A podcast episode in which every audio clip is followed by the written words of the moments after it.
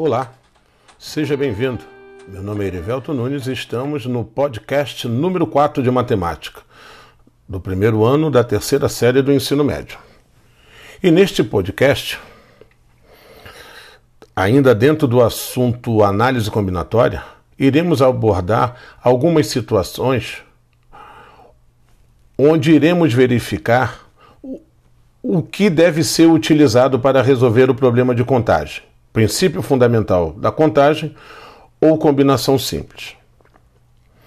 É importante ressaltar que o princípio fundamental da contagem refere-se ao princípio multiplicativo, princípio aditivo e permutação simples, e que os mesmos serão utilizados sempre que houver a necessidade de se estabelecer um processo de contagem onde a ordenação dos elementos é importante como, por exemplo, contar número de anagramas de uma palavra dada, contar o número de maneiras que você pode dispor de N pessoas numa fila indiana, criar a senha de um cartão bancário utilizando quatro algarejos significativos, criar uma senha de um cofre utilizando as letras do alfabeto latino e por aí vai.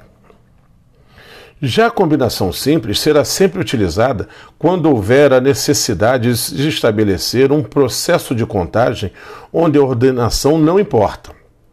Como, por exemplo, formar comissão de pessoas a partir de um grupo existente, selecionar cobaias para a testagem de uma vacina, tomando como base um grupo de voluntários e muitos outros casos onde nós podemos formar subconjuntos a partir de um conjunto dado.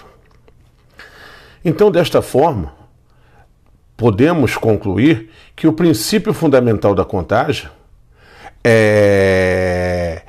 tem como característica a ordem dos elementos escolhidos e a combinação é caracterizada pela natureza dos seus elementos, não importando qual seja a ordem, pois neste caso a ordem ela não tem a menor importância, conforme nós vimos nos podcasts anteriores. Então, aqui eu finalizo esse podcast e encerro o tópico análise combinatória. Mandando um forte abraço para vocês e até o nosso próximo encontro.